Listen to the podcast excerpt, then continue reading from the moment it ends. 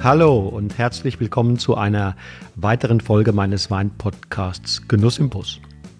Mein Name ist Wolfgang Staud und ich bin wie immer für die nächsten rund 60 Minuten dein Gastgeber. Großartig, dass du wieder eingeschaltet hast. Für die heutige Episode bin ich mit einem leidenschaftlichen Radfahrer verabredet. Mit Gardemaßen tritt er in die Pedalen seines edlen Stork Carbon Bike, strampelt so oft es geht über die Hügel Rheinhessens, dann und wann sogar bis nach Österreich, seiner zweiten Heimat. Ganz besonders reizvoll ist es für Alexander Giesler, einen anspruchsvollen, schweißtreibenden Alpenpass zu erklimmen. Der Mann will hoch hinaus. Als Mensch ist er jedoch ein ganz stiller. Über die Philosophie seines Weingutes in Weinheim bei Alzey sagt er, Unsere Haltung und Methodik strebt nach Reinheit, nach authentischer Seele. Der Umgang mit Natur, Rebe und Traube ist geprägt von Hinwendung und Verstehen.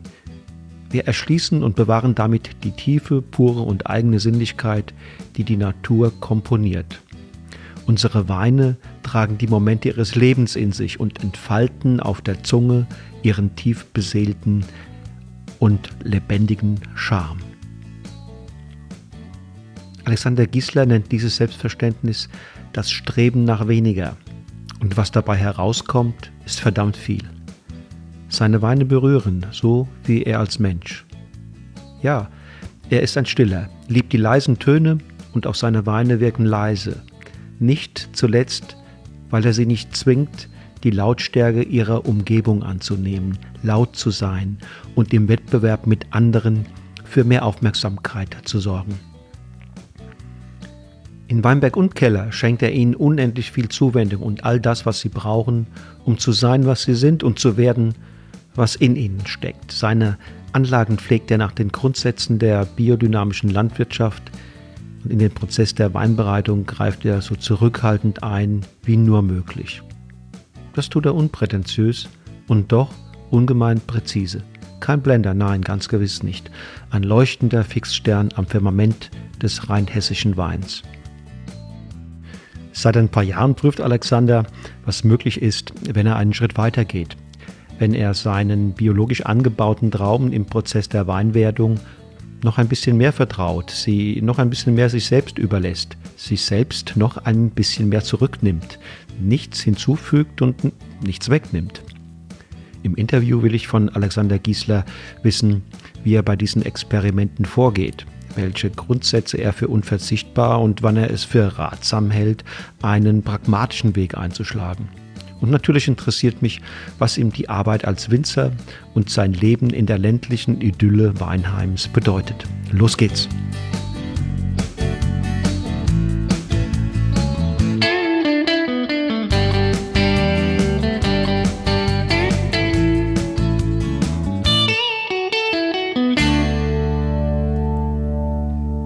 So, lieber Alexander Giesler, ich freue mich, dass ich hier bei dir in einem wunderschönen Ambiente sitze. Das ist ein älteres Haus, wie ich sehe, schön modernisiert mit exzellenten Stühlen. Sag doch mal, äh, wo sind wir hier eigentlich? Aber zuerst mal, lieber Alexander, hallo. Hallo, Schön, Wolfgang. Hallo. Danke für deinen Besuch. Wo sind wir hier?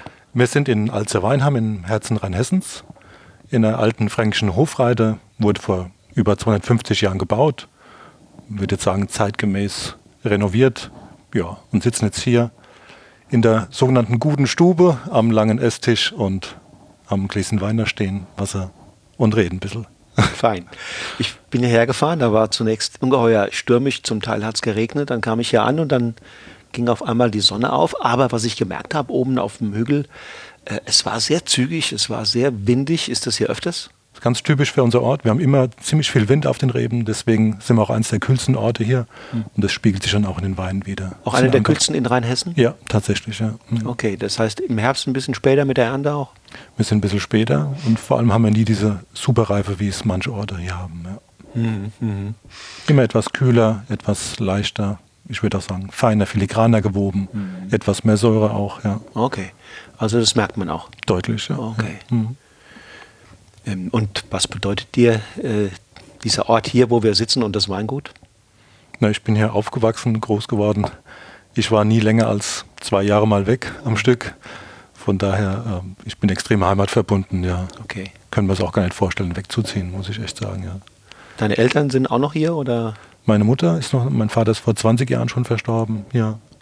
Meine Mutter ist Österreicherin, von daher bin ich auch halber Österreicher. Das, also ich bin gerne in Österreich auch, auch gerne in Bergen, aber ich muss immer wieder hierher zurück, ja. Das heißt, du hast schon vor 20 Jahren hier, ähm, sagen wir mal, die Verantwortung übernommen? Ja, es ist tatsächlich mein 20. Jahrgang jetzt, ja. Mhm. Mhm. Und wie, wie waren damals, wenn du zurückdenkst, wie, wie waren da die Anfänge? Ach, das war natürlich schwierig. Also, 20 Jahre, das war dann 2000. 1999, 1999. Ich, ist mein Vater verstorben, da habe ich es übernommen. Ja, damals gab es keinen Rheinhessen-Wein im Restaurant. Mhm. Weder in Mainz, also direkt hier vor der Haustür, noch sonst wo. Und wenn man Gäste hatte, hat man keinen Rheinhessen-Wein ausgeschenkt, es sei denn, man konnte ihn nicht leiden. Also es waren, es waren die dunklen Zeiten die dunklen des Rheinhessen-Weins. Ja. Und wenn Rheinhessen, dann schon mal gar nicht hier aus dem Hinterland. Ja. Also von der Rheinfront eher nochmal. Ja. Aber hier hinten war tote Hose. Da ging gar nichts. So, ich hätte jetzt gedacht, um diese Jahrtausendwende ähm, sei das Image schon sagen wir mal, ein bisschen besser gewesen als die 80er Jahre. Das war ja wohl der absolute Tiefpunkt. Also es ging schon los. Und äh, ich denke, so ein, so ein Startschuss war, wie das Weingut Flörsheim Dalsheim den Riesling-Preis gewonnen hat bei Feinschmecker.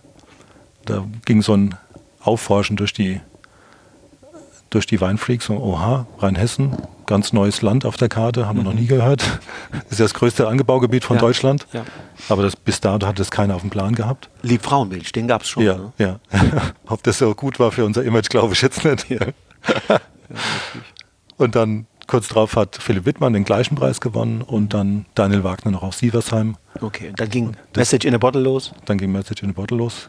Hier zehn Meter weiter drüben Habt ihr haben angefangen? wir hier gegründet, ja. Okay, Mhm. okay. An einem weinseligen Abend, ja.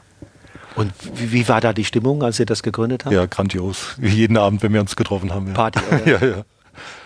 Aber wir haben halt sehr viel Wein miteinander probiert, waren immer so ein Kreis von ja, fünf bis 15 Leuten Mhm. und haben, das haben wir schon jahrelang gemacht und haben immer gesagt, ja, wir müssten mal was zusammen machen, wir müssten mal was zusammen machen, wir müssten mal was zusammen machen. Und dann diesem Abend haben wir gesagt, okay, entweder fangen wir jetzt an und gelten noch als Jungwänzer oder wir warten, bis wir alle grau sind und Dann dann, dann, dann, zählt es nicht mehr. Und dann haben wir in relativ kurzer Zeit diese erste Party gestartet. Ich glaube, im Vorlauf von zwei Monaten. Und äh, waren selbst überrascht von dem Erfolg, den wir damit hatten. Ja. Hatte Ja. keiner erwartet. Ihr wart damals alle so um die 30 oder?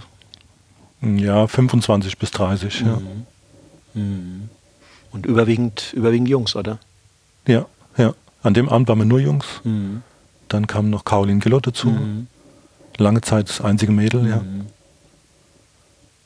Und da gab es Wettbewerb um das Mädel oder hat sich das schnell geklärt? Das war relativ schnell geklärt. Schön. ja. Äh, ich weiß, ich habe die Jungs dann oder euch äh, auch Anfang des Jahrtausends irgendwo immer mal wieder getroffen Ja, ja. bei diversen Verkostungen und kann mich erinnern, also die Stimmung war immer gut, Ja, ja. auch bei den Verkostungen. Mhm. War einfach so eine erfrischende junge Truppe. Das war man in der Zeit so nicht gewohnt. Das war eine ganz neue Form der Weinpräsentation. Ja. Mhm. Das, wir haben die, die Dinge eigentlich nur gemacht, um selbst Spaß zu haben. Und was dann so nebenbei abgefallen ist, war eher Zufall eigentlich. Wir wollten mal Weinpräsentationen machen, die uns auch gefällt. Mit gescheitem Essen, mit, mit guten Weinen, mit, mit Musik, mit einem guten DJ und so. Das gab es damals noch gar nicht. Gell? Das war ganz neu. Und wir hatten da wirklich Spaß dran. Und auch die Organisation, es war immer, waren immer Feste, wenn wir organisiert haben. Gibt es aber jetzt immer noch, ne? Message in a Bottle. Ja, das ist im Sand verlaufen, mehr oder Auch weniger. ist im Sand verlaufen, Ja, okay. Ja. Es, offiziell gibt es noch, aber es passiert eigentlich nichts mehr. Okay. Gibt es da so eine Art Alternative zu oder? Ja, jetzt wurde ja die Maxim Rheinhessen gegründet und ähm, das würde ich sagen, ist so der Nachfolgerverein. Ja. Was genau ist jetzt Maxime Rheinhessen? Es geht vor allem um die Klassifikation der Weine, dass wir dieses Pyramid, diese Qualitätspyramide ähm, für ganz Rheinhessen ähm, ins Leben rufen. Also, dass wir mit Gutswein, Ortswein und Lagenwein, dass wir so das Profil der Region schärfen wollen. War auch schon eine Idee bei Message in a Bottle. Damals haben wir es nicht geschafft, weil manche Betriebe noch nicht so weit waren, aber inzwischen, denke ich, sind äh, alle führenden Betriebe auf, auf diesem Nenner gebracht eigentlich. Und es ist schon eine etwas breitere Bewegung ja, ja. Maxima ja, ja. Rheinhessen als, als Also Message in the Bottle war ein reiner Freundeskreis. Genau. Das war jetzt auch nicht, dass man da endlos Leute da aufnehmen kann. Ja, ja. Das war ein Freundeskreis, der historisch gewachsen ist über Schule und, und Ausbildung. Das war einfach ein relativ kleiner Kreis. Mhm. Maxim ist jetzt was ganz anderes, nicht vergleichbar. Mhm. Erzähl doch mal, was bedeutet dir äh, die Arbeit als Winzer? Es ist ein, ein, sehr abwechslungsreicher, ein sehr schöner Beruf, weil wir ganz viele Aspekte haben. Einmal der, der Anbau draußen, wo man sich sehr verausgaben kann, wie wir es ja auch machen, ist ja unser, unser Hauptaugenmerk. Wir haben die Arbeit im Keller im Winter, die ist eher eine, ja, man ist da allein, man muss sich einfach vorstellen, man ist da unten allein im dunklen Keller, mhm. im feuchten, dunklen Keller, kein Tageslicht. Ähm, es hat was Mediatives, ja. Mhm. Mhm. Äh, ist allein mit den Weinen und dann. Ist denn da jeden Tag was zu tun? Nein, nein, nein. Also im Moment schon, weil wir jetzt kurz vor der Füllung sind oder mitten in der Abfüllung, da ist jetzt jeden Tag was zu tun. Aber ansonsten gut, man ist fast täglich im Keller schon unten und guckt einfach so ein bisschen nach den, das sind unsere kleinen Babys, die, die jungen Weine. Aber wirklich arbeiten tun wir relativ wenig im Keller, wenn die Weine, wenn die Säfte mal eingelagert sind im Herbst. Ja. Aber langweilig ist es nicht, oder? Nee. In nee, Zeit. Nee, niemals. Nee, nee, nee. Und man kann halt immer was probieren. Es ist halt auch interessant, wie sich die Weine entwickeln, mhm, mhm. das zu verfolgen. Jedes Jahr anders, jedes Jahr neu. Und es ist immer so ein Aha-Effekt, wenn man zum ersten Mal einen fertigen Wein dann probieren kann. Das ist schon immer spannend, ja. Kann man selbst probieren und dann sieht man sicherlich auch ab und zu mal, ähm, wie andere ihn probieren und ihn finden. Ja, da bin ich aber relativ zurückhaltend, bis er auf der Flasche ist, weil ich mich da nicht verrückt machen lasse mhm. mehr.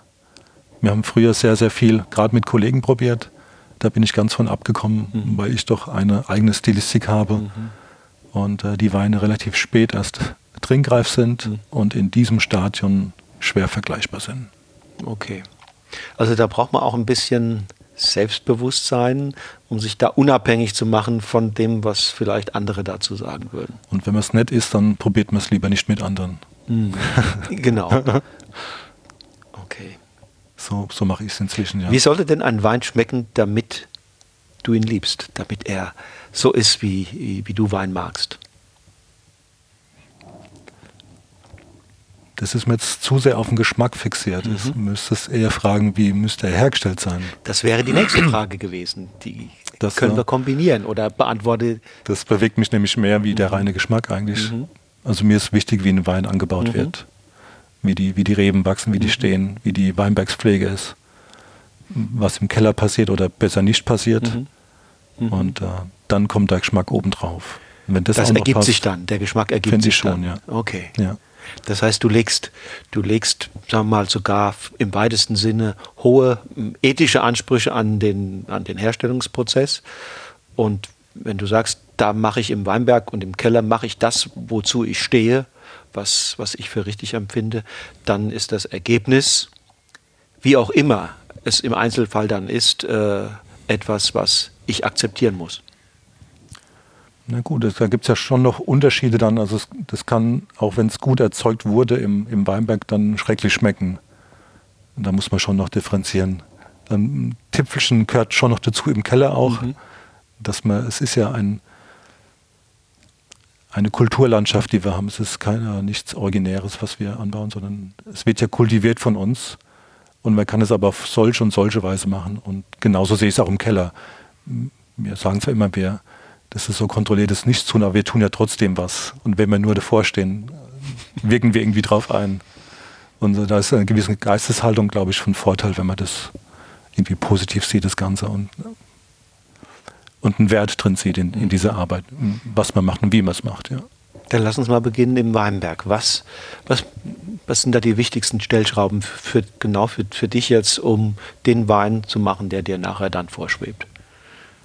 Ein ganz wichtiger Faktor ist eigentlich die Ernährung der Reben. So wie wir uns ja umfangreich ernähren wollen, abwechslungsreich und nicht mit reinen Nährstoffen. Also wir könnten ja auch ähm, Brot essen und Vitaminpillen dazu essen. So werden die, so arbeitet ja die, der Großteil der Landwirtschaft im Moment. Oder wir können uns frisches Obst, frisches Gemüse, auch mal Fleisch, auch Kartoffeln kreuz und quer ernähren. Das wird uns sicherlich gut. Und so tun wir es halt auch mit unseren Reben. Wir geben hochwertigen Kompost. Und ähm, das im Dreijahresrhythmus, um den Boden zu verbessern. Da geht es weniger darum, die Rebe zu ernähren, sondern den Boden verbessern. Mhm. Also unser Ziel ist, den Boden zu gesunden, damit die Rebe in einem gesunden Boden ist und ähm, dadurch resistenter und widerstandsfähig wird. So wie ein Mensch, der gut ernährt ist, auch widerstandsfähiger ist gegen äußere Einflüsse. Mhm. Wir sind da nicht frei von Krankheiten, die Rebe auch nicht, aber es hilft doch, denke ich. Also es wird nicht wie die, der konventionelle Weinbau mit dem Dünger zum Beispiel die, die ähm, Rebe genährt, sondern ihr kümmert euch um den Boden. Genau, ja. Wir wollen da einen Humus aufbauen und ähm, das irgendwann sollte eigentlich das Ziel sein, äh, einen, einen selbstständigen Kreislauf zu haben. Ob wir das jemals schaffen werden, weiß ich nicht, aber wir probieren es zumindest mal. Was ist dafür zu tun? Ähm, Begrünung zwischen den Zeilen, ist das ein zwingend, Element? Zwingend erforderlich. zwingend erforderlich. Es ist eigentlich die natürliche Form, dass wir keinen offenen Boden haben. Mhm. Das gibt es in der Natur nicht. Man muss sich schon ein bisschen daran orientieren, wie die Natur arbeitet. Und da, da geht es um jeden Arbeitsschritt, den wir draußen machen mit dem Boden. Wie pflügen wir, wie, wie brechen wir um, wie tief arbeiten wir.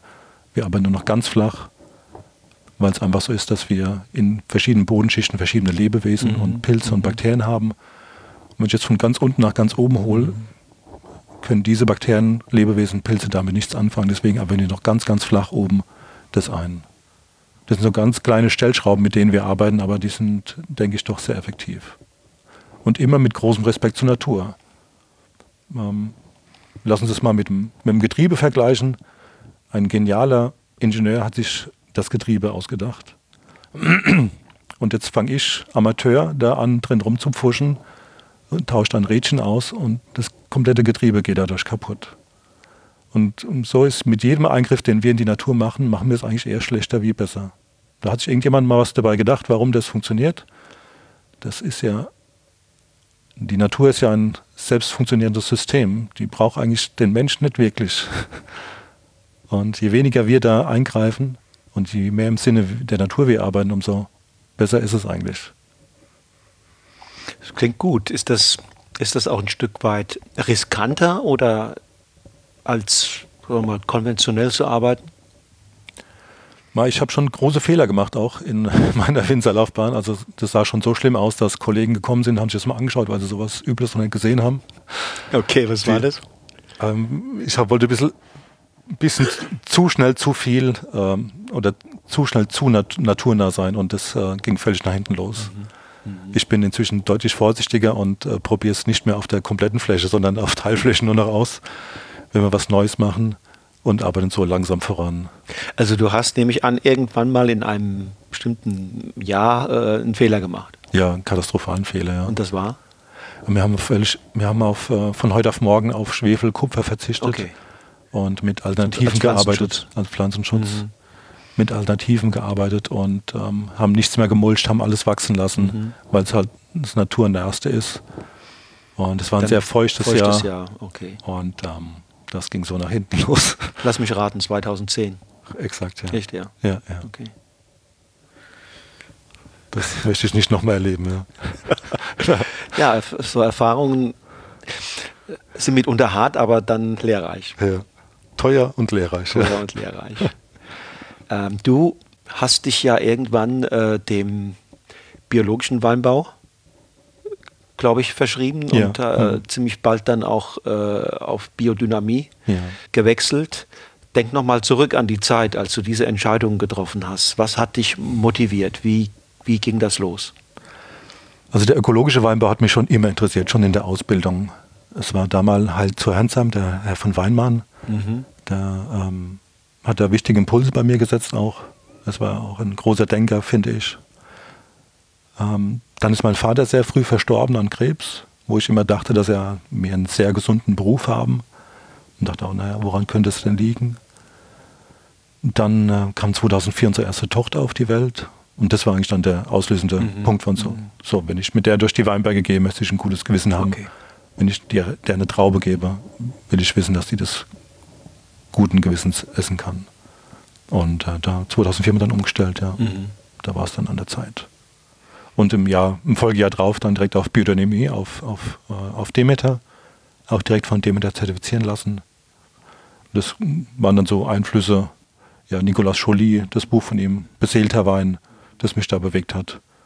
Und ähm, gab es doch hier in der Region, sagen wir mal, durch, durch andere Kollegen, Winzer, Inspirationen?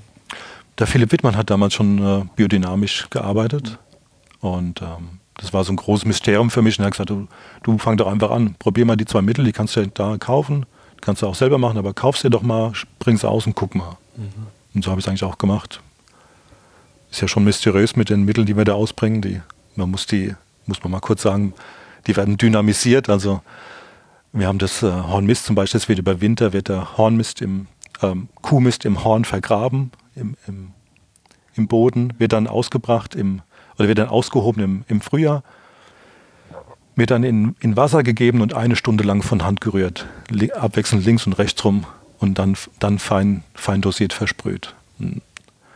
Also das habe ich das erste Mal gemacht, habe ich auch gegrinst, aber gut, das kann man so machen. Ne? Gut, das war halt Vorschrift. Man musste so machen, da habe ich es auch gemacht und habe es ausgebracht. Und es war echt ein Aha-Erlebnis für mich gewesen. Weil bisher, wenn wir was, wenn wir Pflanzenschutz betrieben haben, das war immer so eine darf man sagen, Scheißarbeit. Mhm, mh. Unangenehm, das, das stinkt, das Zeug, was man da ausbringt und so. Und keiner ist ja Gift, in irgendeiner Form ist es Gift. Ne? Irgend, irgend, es unterdrückt ja immer irgendwas. Irgendein Pilz wird unterdrückt, irgendein Lebewesen. Wir kämpfen immer gegen irgendwas mit den Mitteln. Und das war jetzt das erste Mal ein Mittel, wo ich gemerkt habe beim Ausbringen, boah, das kriege ich auf die Haut, macht nichts, es fühlt sich gut an. Ich kämpfe nicht gegen irgendwas, sondern ich tue jetzt irgendwie einen positiven Beitrag für das System Weinberg. Wir es mal so. Und es hat sich gut angefühlt. Ich habe mich abends gut gefühlt nach dem Spritzen, habe ganz viel von dem Mittleren abgekriegt und fand es in Ordnung. Ja. Also fühlt sich gut an, nach wie vor. Und wie, wie wirken diese Mittel? Das ist ähm, feinstofflich, ja. Mhm. Also es ist kein. Also homöopathisch, wenn man so Könnte will. man fast sagen, ja. Mhm. Also Rudolf Stein hat ja diese Präparate 1924 entwickelt. Das war gerade der Start der Industrialisierung in der Landwirtschaft. War ja nach dem Ende des Ersten Weltkriegs. Dann ging es los, dass ähm, diese ähm, Stickstoffdünger ausgebracht wurden, die ja mit dem, erstmals mit dem Haber-Bosch-Verfahren eigentlich äh, industriell hergestellt werden konnten. Nach dem Kriegsende standen diese riesigen Apparate da und hatten keine Verwendung mehr. Die Rüstungsindustrie hat nichts mehr abgenommen und hat mal gesucht, wo könnte man das denn sonst verschaffen und hat die Landwirtschaft halt gefunden. Und ähm, das ging also los in den frühen 20er Jahren. Und ähm, Mitte der 20er Jahre, also genau 1924, kamen ein paar Landwirte auf Rudolf Steiner zu und haben ihn gefragt, du, das gefällt uns nicht, wie es gerade läuft, es läuft irgendwie in die falsche Richtung, hättest du nicht ein paar Ideen? Und da hat er, da wurden erst ein paar Jahre die Wein, die, oder die, die Flächen damit bewirtschaftet. Und hat gesagt, also das ganze System ähm, wird durcheinander gebracht. Wir haben Kräfte aus dem Kosmos und aus dem Erdinnern, die auf die Flächen einwirken und das wird gestört durch Pflanzenschutzmittel, äh, durch die, äh, durch die Düngemittel. Das gehört einfach nicht hin. Wir hatten ja früher einen Organismus gehabt, so ein landwirtschaftlicher Hof, der war damit ad, ad absurdum geführt durch die neuen Dünger. Und wir müssen schauen, dass wir wieder so einen Kreislauf kriegen. Und auch, dass diese Kräfte wieder wirken können. Und das ist die Aufgabe der Präparate, dass die Kräfte wieder wirken können dass wir wieder Kommunikation haben aus dem All, aus dem Boden, aus dem Erdinnern auf unseren Weinberg. Ist vielleicht ein bisschen vergleichbar, wenn man in eine Kirche rein, rein, reingeht, hat man auch so ein Gefühl der Geborgenheit irgendwie, kann man nicht beschreiben. Und ein ähnliches Gefühl hast du, wenn du auf eine gute, biodynamisch bewirtschaftete Fläche kommst. Du fühlst dich irgendwie geborgen auf der Fläche. Das ist kaum zu erklären, muss man mal erlebt haben. Sieht man auch wenn man durch diesen Weinberg geht, dass die Rebpflanzen in irgendeiner Form vitaler, gesunder wirken? Vitaler würde ich jetzt mal sagen nicht. Also die konventionellen Flächen sind ja deutlich wüchsiger wie unsere. Also man könnte auch sagen, dass unsere im Vergleich dazu kümmerlich aussehen. Mhm. Ähm, möglicherweise haben wir immer so einen leichten Mangel. Ähm, Stein hat es mal genannt, äh, die Pflanze geht ins Wässrige mit diesen, mit diesen Düngemitteln. Und ähm, so wachsen die auch so fettgrün und überbordendes Wachstum, was man eigentlich gar nicht will. Dieses vegetative Wachstum ist ja völlig übertrieben. Da muss man wieder Laubschnitt machen und wieder arbeiten und wieder arbeiten, sondern eigentlich ist das Normale, wenn eine Rebe irgendwann aufhört zu wachsen und dann die Energie in die Trauben gibt. Und das, das ist eigentlich unser Ziel. Wir wollen auch keine Trauben rausschneiden, weil es zu viel Trauben ist, sondern mhm. es sollte eigentlich ein normaler Wachstum da sein. Das System in einem Gleichgewicht. Ja. Und jetzt nochmal zurück zu dieser Frage, die du, der du ja vorher ausgewichen bist. Wie schmecken dann die Weine? Anders? Eigenständig. Eigenständig. Ganz, ganz natürlich, ganz normal. Es muss jetzt auch gar nichts Weltbewegendes sein, aber einfach schöne, gute Weine, die man gerne trinkt. Also wirklich trinkt auch gerne. Mhm. Und die nicht besoffen machen wie ein, mhm. wie ein Schnaps. Also auch Thema Bekömmlichkeit? Ja, mhm. aber Vorsicht, Abmahnwelle. ich habe es nicht gesagt. ja, ich verstehe. Ich meine, die industriell erzeugten Weine sind ja heute so gut. Wir haben ja vorher schon drüber gesprochen, man kann heute auch im Discounter wirklich guten Wein kaufen. Was für einen Sinn macht es dann, wenn ich als kleines Weingut sowas kopiere nochmal? Mhm. Braucht doch kein Mensch. Können andere billiger wie wir. Also wir müssen irgendwas finden, was wir den Menschen geben können mit unseren Weinen, das die halt im Discounter nicht erhalten. Also neben Geschmack vielleicht auch ein Stück ähm, Lebensgefühl? Ja. Wenn es denn transportierbar ist? Also ich meine, es geht einem ja so, wenn man ihnen was... Sag mal, du gehst zu McDonalds und stellst dir da Chicken McNuggets. Das schmeckt ja an sich gut, aber richtig äh, wohlfühlen tust dich mit dem Zeug nicht. Weil du weißt, dem Hähnchen ging es niemals, dem, mhm. dem Huhn ging es niemals gut. Es wurde nicht gut zubereitet und körperlich besser geht es dir danach auch nicht. Mhm. Meinst du, wenn, wenn mehr Verbraucher, mehr Konsumenten, mehr Weinliebhaber oder Weingenießer, Weintrinker jenseits des Geschmacks, den Sie da im Glas haben, wüssten, wie so etwas hergestellt ist, äh, dass Sie ins Grübeln kämen, vielleicht nach, nach, anderen, nach anderen Weinen Ausschau halten würden? Ich will mir jetzt nicht anmaßen, jetzt andere schlecht zu reden. Das fände ich nicht fair.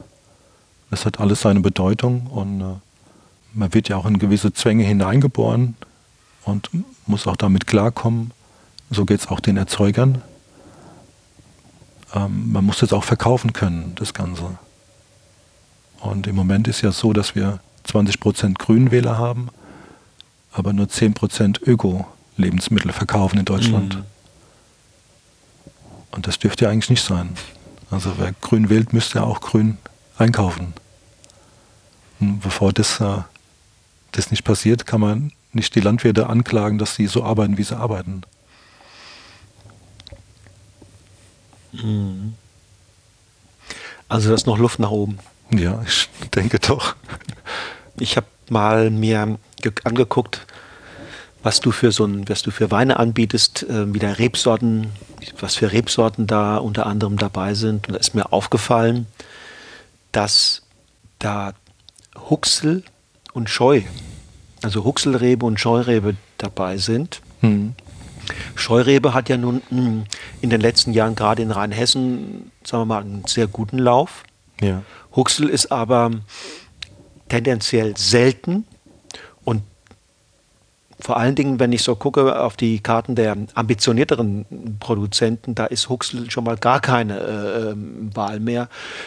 Trifft man hier und da nochmal, aber, aber immer seltener. Ähm, aber du scheinst ja da dran festzuhalten und vielleicht sogar eine gewisse Liebe zu dieser Rebsorte zu haben. Wie ist das? Die Huxel hat leider bei uns auch keine Zukunft mehr. Wir durch die, durch die Klimawerbung okay. haben wir einfach keine Chance mehr mit der, mit der Rebsorte und haben keine Perspektiven mehr gesehen. Wir haben die jetzt tatsächlich kürzlich ausgehauen. Die letzten Stöcke Huxelrebe, ja. Was mir wirklich leid getan hat und mit großem Herzschmerz, aber wir waren dazu gezwungen, weil es einfach die Abstände, in denen wir schöne Huxelweine produzieren konnten, zu groß wurden.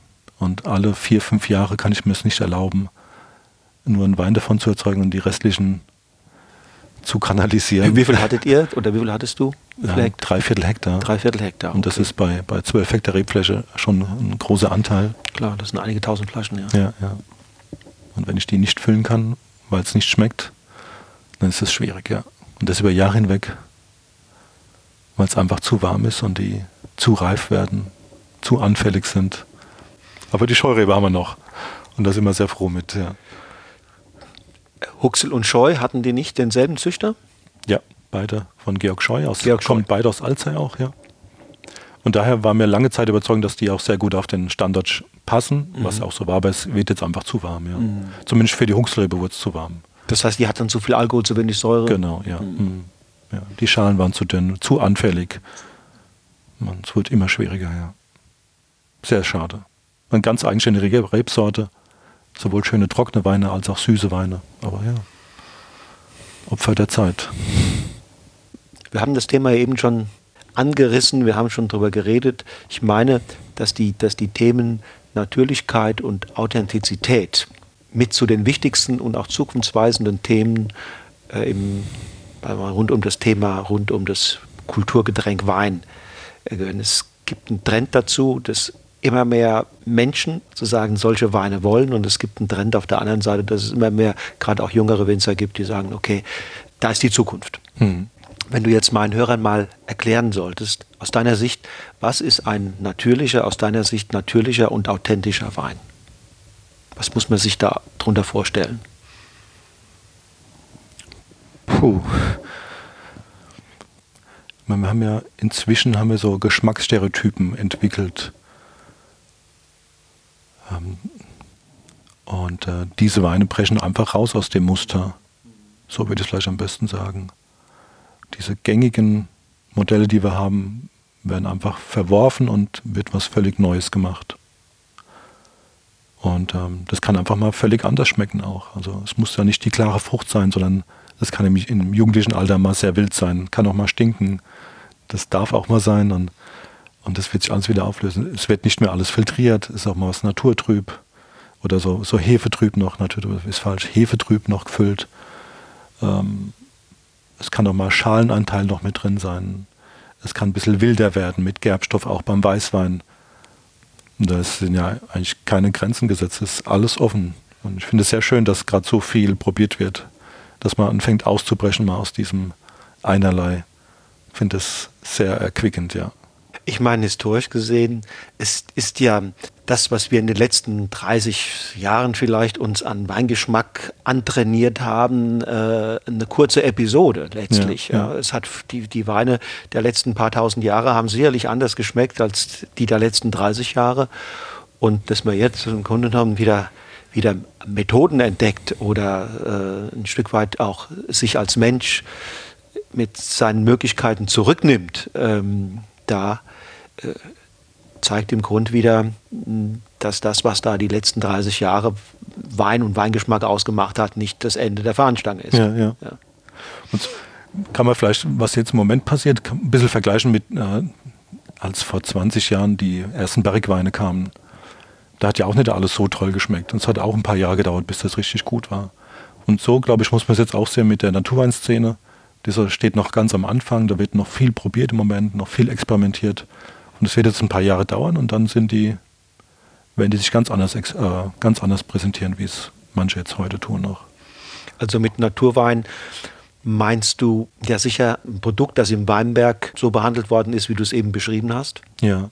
Und das im Keller aber auch sehr, sagen wir mal, sehr zurückgenommen, sehr mit sehr wenig Manipulation äh, äh, quasi auf die Welt kommt, ja, geboren am besten, wird. Am besten ohne jegliche technischen Hilfsmittel, natürlich ohne jeglichen Schönungen, ohne jegliche Zusätze, frei von Zusätzen, wirklich 100% reines Naturprodukt. Das muss natürlich im Weinberg anfangen. Also ich kann nicht aus konventionellem Weinberg einen Naturwein machen, das widerspricht mir. Es wird zwar auch angeboten, aber finde ich irgendwie... Das ist ein Widerspruch in sich. Widerspruch in sich, also ja. Paradoxon dann, ja. ja. Und ähm, am liebsten unfiltriert, ungepumpt auf die Flasche gezogen, so wie man es vielleicht vor 100 Jahren gemacht hätte. Ja. Naturrein. Gibt es da aus deiner Sicht Essentials? Man, das Produkt oder das Phänomen Naturwein äh, wird ja von verschiedenen Winzern unterschiedlich definiert und auch unterschiedlich gehandelt. Gibt es für dich da ein paar, das sind Essentials, das sollte, also muss da jetzt äh, äh, Spontangärung sein, äh, müssen die Trauben, die weiße Trauben auf der Schale ver, äh, vergoren worden sein, äh, muss da auf Schwefel verzichtet worden sein oder was sind Essentials? Ich, ich bin ein bisschen pragmatischer. Ich finde, dass überhaupt keine Zusätze rein dürfen, also auf jeden Fall spontan vergoren. Ähm, Schale kann ein Thema sein, muss aber nicht. Auch schwefelfrei sehe ich nicht als die heilige Kuh an. Manchen Weinen tut etwas Schwefel ganz gut. Schwefel ist ja auch natürlicherweise im Wein vorhanden. Wenn ihm etwas fehlt, würde ich, würde ich es dazugeben. Bevor der Wein schlecht schmeckt, lieber etwas Schwefel. Wir machen sie bisher alle ohne Schwefel, unsere Naturweine. Aber sollte der Fall eintreten, dass ich sage, der braucht es jetzt, würde ich ihm etwas geben. Mhm. Aber ich hätte dann schon eine Obergrenze im, im Kopf, keine Ahnung, 40, 50 Milligramm pro Liter Gesamtschwefel. Im Vergleich ein normaler Wein darf, ähm, trockener Wein, ich glaube 120, 150 darf er haben. Mhm. Ähm, das sehe ich nicht als so wichtig an. Ungesch äh, unfiltriert hätte ich ihn gerne auf der Flasche. Das wäre mir schon wichtig, ja. Weil bei dem Filtern wertvolle Geschmacksstoffe verloren gehen oder weshalb? Ja, also eine finde schon ein Eingriff in die Struktur des Weins. Auch mit Bentonit oder Kieselgur oder? Ja, ah, ja okay. Ja. Mhm. Und man kann darauf verzichten und ähm, für, die, für, unser, für unser Standardsortiment kommt es nicht in Frage, weil einfach der Kunde auch dann ein glasklares Produkt erwartet. Äh, Filtration kann auch einen positiven Einfluss haben. Die Weine werden etwas klarer, etwas mhm. reintöniger. Und das muss man auch alles mögen. Also man kann nicht sagen, dass pauschal die Filtration in Weinen schlechter macht. Das nicht, aber es geht ja nicht nur um den Geschmack bei dem Naturwein, sondern es geht ja um ein ja, Lebensmodell, ist ein bisschen übertrieben. Aber es ist ein Aber Statement. So, eine, so, ein Statement, ja. ja, ja. Eine Grundansicht. Mhm. Und es geht nicht nur um den reinen Geschmack im Glas, sondern um das Ganze, ja. Ja. Und da finde ich, gehört Filtration nicht dazu. Wie erlebst du die, die Konsumenten? Gibt es da eine zunehmende Offenheit für, für diese Art von Wein? Ein zunehmendes Interesse, auf jeden Fall. Ja. Wir machen das ja schon seit sechs, sieben Jahren. Und wie wir die zum ersten Mal präsentiert haben, das war ganz schlimm für die Leute. Und wir haben aber nie locker gelassen, wir haben es immer wieder, immer wieder vorgestellt. Und es kommt so eine langsame Gewöhnung dran und es entsteht so eine Offenheit für, für was Neues auch. Und der erste Naturwein, den ich je getrunken habe, das war für mich auch sehr befremdlich und wo ich auch dachte, na, das braucht jetzt aber doch kein Mensch. Hat mich aber nie losgelassen, hat mich äh, seitdem beschäftigt und habe einen Zugang dazu bekommen, ja. Das wird aber nichts für die breite Masse sein, das glaube ich einfach nicht. Auch in Zukunft nicht. Das wird ein Nischenprodukt bleiben, denke ich. Wie entwickeln sich diese Weine bei dir jetzt ähm, in der Flasche? Siehst du da verändertes Entwicklungspotenzial im Verhältnis zu deinen anderen Weinen? Und zweitens, wie entwickeln sie sich dann, wenn du sie aufmachst? Äh, brauchen sie mehr Sauerstoff oder reagieren sie sogar vielleicht nicht so gut mit dem Sauerstoff? Wie, ist da deine Erfahrung? Das ist jetzt Überraschende. Also wir bauen die ja wirklich komplett schwefelfrei aus. Und ähm, die Weine werden besser, wenn sie zwei Tage offen sind und Sauerstoff haben dann fangen die an sich zu öffnen. Normalerweise würde man erwarten, dass die oxidieren und das Gegenteil ist der Fall. Die werden schöner, komplexer, fruchtiger, entwickeln sich richtig positiv. Okay, ja, sie sind ja im Grunde reduktiv ausgebaut, ne? Ja, schon, ja. Und da könnte man natürlich, hast du recht, könnte man vermuten, wenn der Sauerstoff denn na, dann mal ankommt, dann reagieren sie irritiert mhm. und, und knicken ein. Aber ja, das ja. ist nicht der Fall. Ne? ist nicht der Fall. Okay, spannend. Sehr überraschend. Wir waren selbst überrascht davon, ja. Mhm. Und äh, die reifen sehr gut. Wir haben jetzt keine lange Langzeiterfahrung, also das längste, was wir haben, ist fünf Jahre alt. Aber das entwickelt sich sehr gut auf der Flasche. Überraschenderweise für uns selbst, ja. Haben wir so nicht erwartet. Und gehen da auch zum Teil ähm, Produkte dieser Art in die Gastronomie oder verkaufst du die eher an Endverbraucher? Es geht, Freaks. Uns, es geht bei uns hauptsächlich in den Export, die Weine. Also in Deutschland haben wir damit noch große Probleme, ja. Okay, wohin? Amerika ähm, oder Skandinavien? Amerika, äh, Kanada. Kanada ist wichtig für uns. Japan, äh, Skandinavien auch ein bisschen, aber nicht so groß. Ja. Das heißt, wenn ich diese, wenn ich, wenn ich jetzt an Japan denke oder an Skandinavien, dann würde ich sofort vermuten, die werden dort als Speisenbegleiter eingesetzt.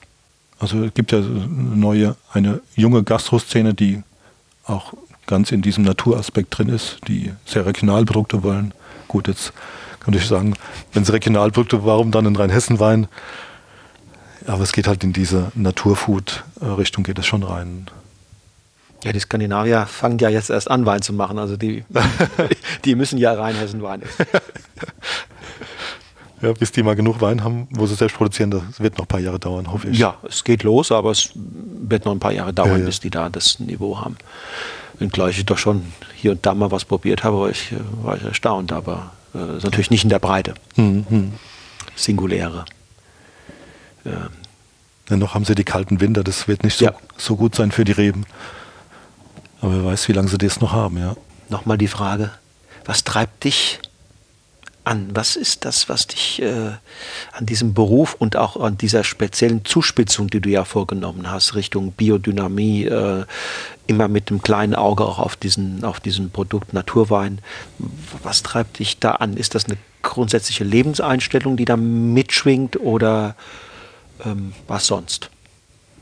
Also, so wie ich jetzt arbeite, das, das treibt mich ja schon seit dem Studium um. Also ich habe mein Diplomarbeit geschrieben über unfiltrierten und ungepumpten Wein im Vergleich zu filtrierten und gepumpten und geschwebelten Wein.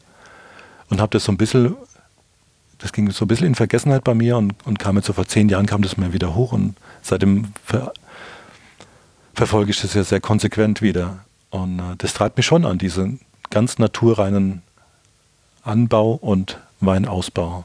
Dieses wirklich naturreine Produkt zu haben. Wirklich eins zu eins, was im Weinberg wächst, auf die Flasche zu übertragen. Und das ist ja end, eine endlose Aufgabe, die wird, wird ich nicht lösen, nächste Generation wahrscheinlich auch nicht. Und da gibt es immer wieder neue Ideen, neue Möglichkeiten. Wie kann man noch näher an die Natur ran? Was kann man noch verbessern? Das sind ja unendliche Stellschrauben. Ja. Habt ihr da hier so eine, so eine Szene, unter, unter Winzern, wo ihr euch austauscht, wo der eine vom anderen lernt, wo man sich ja, auch schon. mal motiviert? Ja, ja, ja, ja. Da tauscht man es schon intensiv aus, ja. Wie groß ist diese Szene? Wir sind zu dritt. Aber es ist halt auch, weil wir jetzt nicht so viel Zeit haben und nicht so, nicht so, ich bin kein so großer Reisender, der ständig durch die Welt zieht. Ich äh, habe zwei Kinder auch und bin gern mit denen zusammen. Und das ist relativ lokal begrenzt und die müssen ja auch ähnlich bekloppt sein ja, wie ich. Und das ist schon sehr, sehr beschränkt in, in doppelter Hinsicht, ja. die Auswahl der Leute, die, die so einen Case mitmachen, ja. Und die, die, das Leben in der, in der Familie, wie gegessen wird, wie ansonsten sozusagen das Leben gestaltet wird, bleibt ja davon wahrscheinlich nicht unbeeindruckt. Ja, also wir ernähren uns so weit möglich äh, mit ökologischen Produkten, ganz klar uns ist schon wichtig, was auf den Teller kommt. Und gemeinsam, gemeinsame Mahlzeiten ist uns sehr wichtig, ja. Das ist ja das Schöne an dem Winzerberuf, dass man Familie leben kann, ja. Und das geht ja heute kaum noch wo. Wir können das und machen das auch sehr bewusst, ja. Und die Kinder ziehen mit. Ja, bleibt dir nichts anderes übrig. Ja, ja die sind noch in einem Alter, wo die, aber das kann noch anders werden. Ja, ja. Sehr nah dran an diesem Thema Ökologie ähm, ähm, und sagen wir mal, interventionsarmer natürlicher, natürliche Weinbereitung ist ja ein anderes Thema, nämlich das Thema Nachhaltigkeit. Das ähm, ist ja damit noch nicht unbedingt äh, gelöst und geklärt, wenn man so arbeitet. Das stimmt, das muss man sehr, man muss sogar sehr kritisch sehen, wie wir arbeiten, ob das so nachhaltig ist, wie okay, wir es meinen. Ja. Erzähl. Zum Beispiel, wir haben das Wundermittel äh, das Herbizid, das äh, Glyphosat, das ja in aller Munde ist. Ähm, das ist ja die einfachste und schnellste Methode, Unkrautbewuchs unter den Stöcken einzudämmen. Das ist wirklich furchtbar billig, es geht furchtbar schnell und ist sehr nachhaltig. Also zwei Behandlungen im Jahr, das dauert pro Hektar im Jahr zwei Stunden. Ist das Thema vom Tisch. Wahnsinn. Und da wird wir, Arbeitszeit gespart, da wird ähm, Energie gespart wird beim Energie Ausbringen. Gespart, es werden Überfahrten gespart und, und, und. Natürlich ist das Mittel sehr kritisch zu sehen. Und wer es schon mal ausgebracht hat, weiß, wie das Zeug stinkt und es macht keiner gerne. Das glaube ich einfach niemandem. Und wir sind froh, dass wir es nicht mehr nehmen. Und ich halte es für wirklich das Teufelswerk, das Zeug. Aber es ist furchtbar praktisch. Mhm. Und ich weiß nicht, wenn wir jetzt den Nachhaltigkeitspreis vergeben, ob ich die Nummer eins bin oder die mit dem Glyphosat die Nummer eins sind. Weil wir halt deutlich mehr Überfahrten haben, viel mehr Arbeit, viel mehr Handarbeit. Also es ist wirklich extrem aufwendig, dieses eine Mittel zu ersetzen. Hat dann noch kein Wissenschaftler sich mal, den, mal die Mühe gemacht, das das wurde schon alles ausgerechnet. Ähm, aber man hat ja keine verlässlichen Daten von dem Hersteller des Mittels, was, welche Energie da reingesteckt wird. Ähm, von daher ist ein, ein, sauberer Vergleich gar nicht möglich. Zumal wir wissen wirklich nicht, wie es sich verhält. Oder eigentlich wissen wir es, wie es sich verhält, das Mittel. Es ist bestimmt nicht positiv. Es wird sicherlich keiner freiwillig ein Schnapsgläschen davon trinken. Und von daher glaube ich auch nicht, dass es gut ist für den Boden und für uns. Flaschen, Flaschengewicht, Verpackungen etc. ist ja auch ein. Kosten. Wenn wir es zu Ende denken, müssten wir alles in Tetrapack füllen. Weil die Flasche, CO2-mäßig ist die Flasche die große Katastrophe für uns. In dem Moment wird unsere ganze Bilanz ruiniert. Es sei denn, man gibt sie zurück, ne? Ja. Jetzt macht es mal mit. Wir haben 70 Prozent Export. Okay, das kommt nicht in Frage. Verstehe. Aber auch da sieht man einfach, äh, es ist, es ist, Lösungen sind durchaus vielleicht in 10, 15 Jahren in Sicht, aber oder, oder äh, drängen sich auf. Heute weiß man noch nicht, wie man es anpacken soll. Ne? Ja. Mhm. Aber es ist eine Frage, ne? ja. selbstverständlich, ja. die dich umtreibt. Mhm. Kann ich verstehen. Mhm. Und man muss wirklich auch den Ökoanbau muss man sehr kritisch sehen, ob das alles so nachhaltig ist, wie wir es meinen.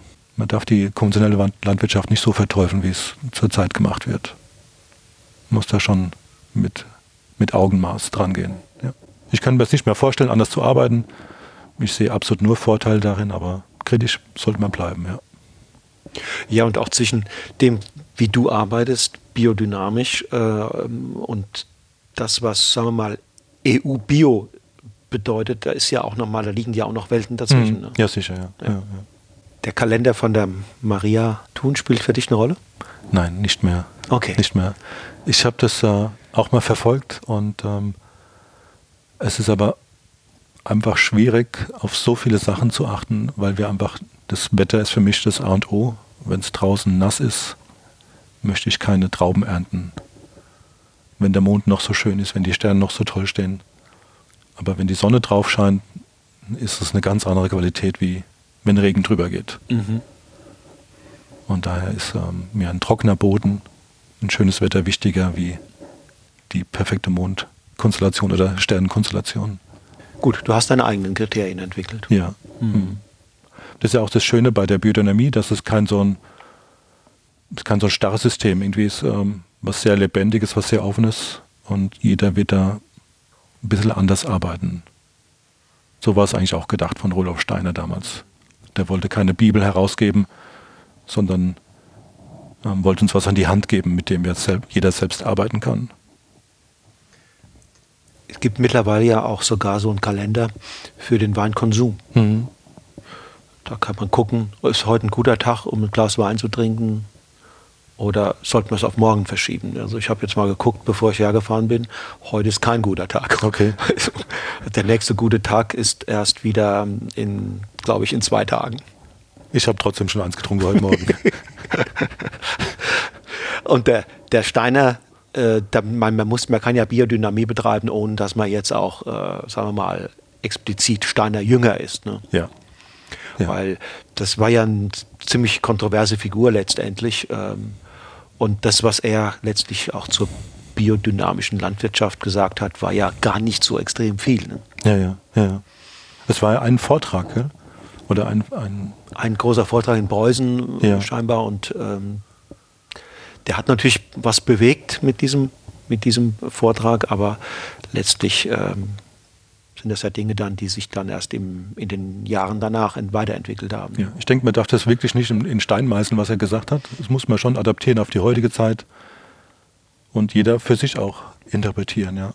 Es tut natürlich gut, wenn man es mal im Original gelesen hat, aber ich wurde auch gerade letzte Woche gefragt, war ich in Berlin auf einer Probe, muss man denn Anthroposoph sein und, und biodynamisch äh, zuwirtschaften? Habe ich gesagt, muss man nicht sein. Also ich sehe mich jetzt nicht als Anthroposoph an. Aber es, ich fände es schon gut, wenn man das mal gelesen hat, seine Lehren. Und, Hast du getan? Ja, mhm. und das versucht man zu verstehen, ist ja aha die Kost. Harte Kost. Das liest man nicht mal gerade eben so vom Schlafengehen schnell durch. Nee, ich habe mehrmals aufgehört wieder. Ja, ich auch. Ich auch. Okay. Ich habe äh, mehrere Anläufe gebraucht und wieder verworfen und wieder geholt und oh, was ein Blödsinn und wieder, mhm. wieder weg. Und, aber man frisst sich da irgendwann rein und äh, irgendwann kann man sagen, irgendwann versteht man es, aber man kriegt irgendwie einen Zugang dazu. Ja. Er ahnt zumindest manches, manches versteht man auch, manches nicht. Und je öfter man es liest, umso mehr versteht man vielleicht und es ist endlos, diese Schrift. Ja. Auch die, auch die Pädagogik, ähm, die er damals vertreten hat, ist ja, hat ja bis heute ähm, große Wirkungen gehabt und äh, die müssen ja auch ein Stück weit gucken, wie sie es zeitgemäß sozusagen modulieren. Äh, ja. äh, die Waldorfschulen, das ist nicht eins zu eins das, was, was, was Steiner gepredigt hat. Und es ist auch nicht eine Schule wie die andere. Ja. Auch da gibt es ja große Unterschiede. Ja. ja. Und das sehe ich bei den Winzern, sehe ich es auch so, dass da arbeitet keiner genauso wie der andere. Da gibt es so viele Abwandlungen und das ist ja das Schöne auch. Ja. Ich werde ab und zu gefragt, ähm, woran kann man denn biodynamische Weine erkennen, wenn man sie kauft? Gibt es gibt's außer Demeter noch einen noch Hinweis? Es gibt äh, in Frankreich eine Zertifizierung, die heißt äh, Biodivin. Biodivin. Steht das auch auf, steht auch auf dem Etikett? Kann, kann drauf sein. Ja. Und äh, Respekt Biodyn. Okay. Und das waren es, aber ich, mir sind jetzt nur die drei bekannt, ja. Und ihr seid Demeter, ne? Ja. Hm. Okay. Ähm, wie ist das Image von diesen Weinen, wenn man jetzt mal fragen würde, Umfragen machen würde? Ist das, ähm, ist das überwiegend positiv, weil, weil was du geschildert hast, ist ja im Grunde genommen extrem wünschenswert und positiv. Ähm, wie ist das Image dieser Weine, dieses Labels im Großen und Ganzen hierzulande? Also auf dem Sektor Wein wird es eher kritisch gesehen, würde ich jetzt sagen, mhm. weil wir schon ein bisschen als die Spinnerten gelten. Für viele sind wir ein, Schuss drüber über dem, was, was noch nachvollziehbar und, und wünschenswert ist. Okay, also euch geht es heute immer noch so, wie es den Öko-Winzern vor 30 Jahren? Ein bisschen sehe ich es schon so, ja ich stehe, manche sehen es nicht so, aber ich sehe es ganz klar so. Also ich habe öfter Kunden, die sagen, Alex, ich kaufe bei dir nicht, weil du Demeter bist, sondern trotzdem. Okay. Das höre ich öfter. Okay. Und äh, vielleicht ist das auch der Grund, warum wir so viel exportieren. Im Ausland schaut es anders aus. Da ist man für das Label offener, für die Ideen Steines auch offener. Ja. Komisch, ja. Ja gut, ich weiß nicht, ist das, ist das die, die Nähe dann später auch bei Steiner zu, äh, oder in dieser Zeit zum Nationalsozialismus, die, die diese ganze Lehre, diese ganze Schule so ein bisschen in Misskredit äh, gebracht hat? Oder, oder äh, ist es wirklich die. Ich glaube, mit Steiner haben sich gar nicht so viele auseinandergesetzt oder viele wissen das, glaube ich, gar nicht, den Zusammenhang zwischen Demeter und Steiner. Aber die wissen, dass wir irgendwas Komisches machen mit Kuhhörnern und Präparat stundenlang rühren. Ja, woher wissen die das? Was? Das, das schwebt, glaube ich, irgendwie über dieser Marke Demeter drüber dass es irgendwie spinnert ist. Und äh, dann ist es denen zu viel, ja. Bei Babynahrung keine Frage, da wird es auf jeden Fall genommen, aber mhm, genau. beim Wein ist es irgendwie anders. Ja. Okay. Ich kann das nicht erklären, wieso, ja. Mhm. Eigentlich seltsam. Aber du siehst einen Unterschied zum Ausland. Ja. Hm. Also im Ausland sehe ich das Demeter als sehr starke Marke an. Auch im Weinbereich. Aber du hast das Demeter-Logo ähm, bei dir drauf, ne? Ja, ja, ja, ja. Könntest du auch weglassen, oder? oder nee, das ist mir schon wichtig. Okay, ist dir wichtig. Flagge zeigen. Ja, ja. Das ist, wir arbeiten ja, ist ja viel Aufwand, den wir betreiben, um, um das Siegel auch zu kriegen und das will ich schon drauf haben, ja. Entgegen den Empfehlungen unseres, unseres Grafikers. Wenn wir mal jetzt kurz nochmal zu deinen Weinen kommen, ne? das ist ja, ich äh, bin irgendwann mal einem äh, Schaumwein begegnet, ich glaube, das war ein Pinot, kann das mhm, sein? Und kann gut sein, es ja. gibt auch, äh, dann habe ich nochmal ein Petnat gehabt. Ähm, was ist ein Petnat? Erzähl das mal. Petnat, äh, erstmal zum Namen, das ist die Abkürzung für Petillon naturel, also aus dem Französischen natürlich schäumend und ist die ursprünglichste Form des Sektes, die es gibt. Beim normalen Sekt haben wir ja zwei Gärungen. Die erste Gärung ist im, im Fass und die zweite Gärung dann auf der Flasche. Und für die zweite Gärung wird der Wein auf die Flasche gezogen mit Zucker und Hefe versetzt und macht dann die zweite Gärung. Wird dann abgerüttelt auf den Rüttelpult, wie man es immer so schön sieht, aus der Champagne, degorgiert und kriegt dann den richtigen Korken drauf. Und beim Petnat haben wir die erste Gärung im Fass und wird aus der ersten Gärung auf die Flasche gezogen. Das heißt, bevor die erste Gärung beendet ist, kommt er auf die Flasche und beendet diese erste Gärung auf der Flasche. Hat ähm, ein paar Vorteile. Erstens kann ich das äh, Lesegut sehr reif ernten. Für Sekt muss ich es relativ unreif ernten, wodurch man zum Teil auch so ein bisschen grüne, unreife Noten hat. Und äh, beim Petnat kann ich eigentlich richtig reife Trauben, aus denen ich auch Wein machen könnte. Also das liegt daran, weil der normale Sekt noch eine zweite Gärung macht und bei dieser zweiten Gärung nochmal Alkohol genau, entsteht genau, ja. Äh, und dann ja, darf der Grundwein jetzt nicht so extrem hoch im genau. Alkohol sein. Ja. Sonst okay. wird das Endprodukt äh, 14, 15 Prozent Alkohol haben. Deswegen muss ich relativ unreifes Lesegut haben mit wenig Alkohol. Und ein Petnat kann einfach vollreifes Lesegut sein, macht dann nur diese erste Gärung durch auf der Flasche und wird eigentlich auch nicht degauchiert. Ist also ein ganz naturreines Produkt, hat keine Hefe bekommen, kein Zucker, absolut eins zu eins aus dem, aus dem Rebstock. Das heißt, du musst dann den richtigen Zeitpunkt des Abfüllens. Das ist das Kritische, ja. Okay. Das Schwierige auch. Wir haben es auch schon völlig verhunzt. Wir haben schon eine komplette Partie in den Container geworfen, weil es nichts wurde. Ähm, ja, deswegen äh, ist es eigentlich weniger Arbeitsschritte, aber sehr viel riskanter als ein normaler Sekt. Deswegen hat sich auch das Sektverfahren eigentlich durchgesetzt, weil es halt risikofrei ist. Aber ist halt so eine schöne, schöne Erscheinung, finde ich jetzt, diese Petnuts. Bringt ein bisschen Leben in die Bude. Ja. Gibt es auch im Ausland, ne? Ja, ja. Kommt ja aus dem Französischen eigentlich, ja. Hm. Überhaupt diese ganze Naturweinszene ist schon stark im, in, in Frankreich gewachsen mhm. eigentlich. Im, im Beaujolais, ja, gerade. Da ging es im Grunde genommen schon sehr, sehr früh los. Ähm, da gab so es eine, so eine Gruppe um einen Winzer, Händler, äh, Lehrer, Philosoph. Mhm. Und ähm, allerdings waren die dann, das war, es sind schon 30, 40 Jahre her, ihrer Zeit mhm. deutlich mhm. voraus. Aber wenn, wenn die nachfolgenden Generationen, wenn die diskutieren und so, dann wird immer wieder auf diese Urgruppe. Ja. Siehst, das wusste ich nicht, ja. Bezug genommen, ja. doch. Ähm, ich schicke dir mal den, den Link, okay. da gibt es schöne Artikel ja. zu. Toll bei diesem Sortiment einmal deine Schaumweine. Ja.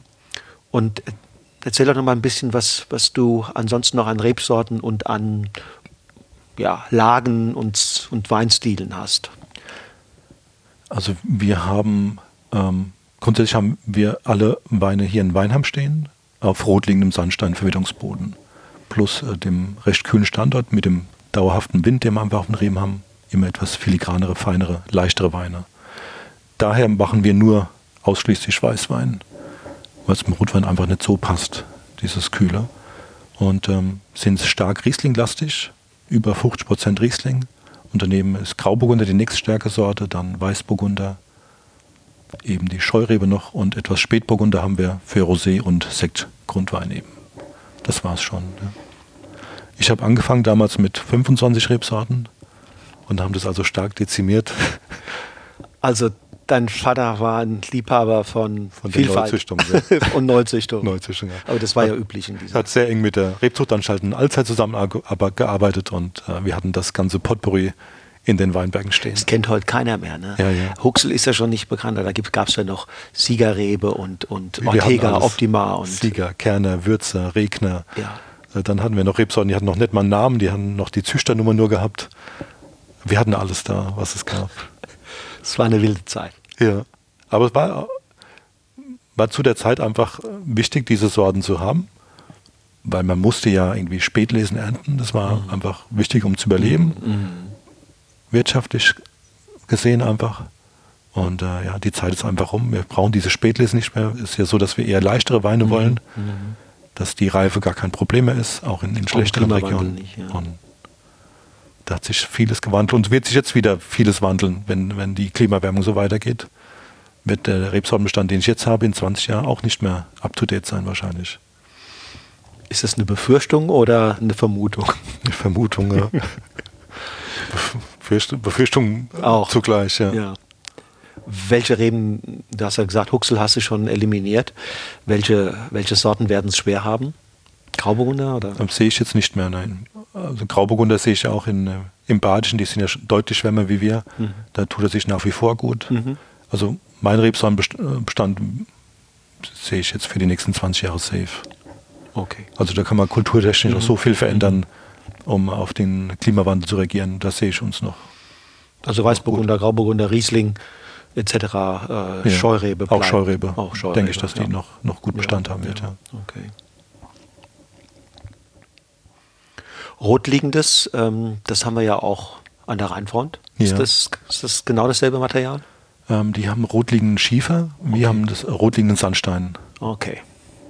Bisschen anders. Aber es ist die gleiche Zeit. Die Rotliegenzeit ist eine, eine Zeitepoche, in der das entstanden ist. Und da gibt es eben entweder Sandstein oder, oder Schiefer. Ja. Kann man schon genau sagen, was genau dieser Boden dann dem, dem späteren Wein gibt? Ähm, ist das, unterstützt er die, die Säure, die, die, die, die Frische im Wein oder unterstützt er etwas anderes? Er unterstützt so eine gewisse Aromatik, etwas äh, Kräutriges, äh, Vegetatives, vereint diese Rotliegend-Weine. Ja. Das ist sehr markant eigentlich. Das haben wir auch an der Rheinfront, also Mhm. dieses Kräuterige. Ja, Ähm, sogar in manchen Weißweinen Hinweise, die man eigentlich in Rotwein zum Mhm. Teil vermutet. Ja, ja, ja. Ja. Was ganz Eigenständiges, ja. Wir sind auch ganz froh damit, ja. Aus welcher Epoche stammt dieser Boden? Eben diese Rotliegend-Zeit. Das ist vor äh, 280 Millionen Jahre entstanden. Also das ist eben so eine Zeitepoche wie jetzt Devon oder gibt es eben die, die Rotliegend-Zeit, ja.